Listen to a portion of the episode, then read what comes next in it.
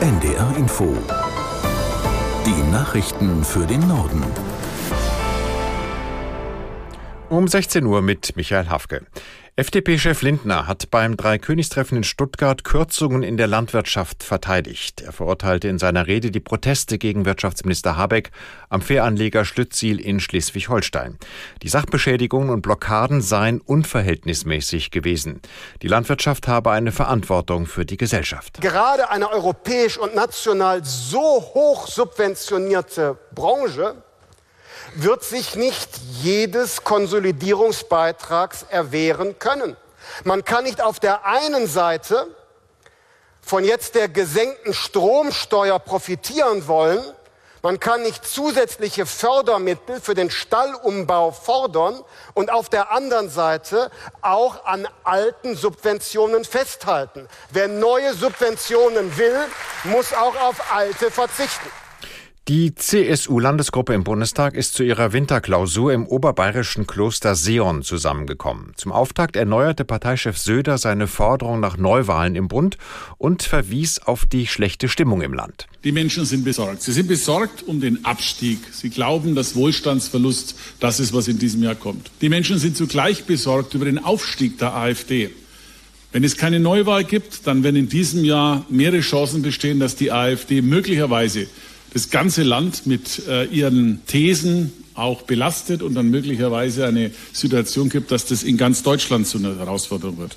Und gleichzeitig kein Vertrauen in die Ampel. Wären wir jetzt im Fußball, wäre es die richtige Zeit für einen Trainerwechsel. CSU-Chef Söder umriss einige politische Ziele seiner Partei. Er will auch künftig Kernenergie nutzen und ausbauen, die Migration begrenzen und die Bundeswehr deutlich aufrüsten. Die Hochwassersituation in Niedersachsen bleibt angespannt. Die Pegelstände vieler Flüsse sind noch immer im kritischen Bereich. Mit einem langsamen Rückgang ist erst in der kommenden Woche zu rechnen, wie Thomas Stahlberg aus Oldenburg berichtet. Die Niederschläge gestern haben einzelne Pegelstände nochmal steigen lassen. An Allerleine, Oker, Weser, auch an Hase und Hunte ist es seit Tagen ein Auf und Ab um wenige Zentimeter.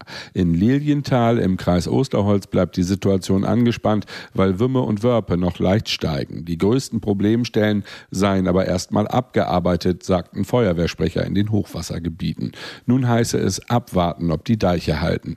Im Emsland zum Beispiel sind sogar noch mehrere Zehntausend Sandsäcke in Reserve. Immer noch ignorieren vereinzelt Autofahrer Straßensperren. In Ahlden im Heidekreis musste eine überflutete Landstraße deswegen sogar inzwischen mit Ketten gesperrt werden. International wachsen Befürchtungen, dass sich der aktuelle Nahostkrieg ausweiten könnte. Der EU-Außenbeauftragte Borrell ist deshalb zu Gesprächen in den Libanon gereist. Es sei absolut notwendig zu vermeiden, dass das Nachbarland in den Konflikt Israels mit der Hamas hineingezogen werde, sagt er in Beirut.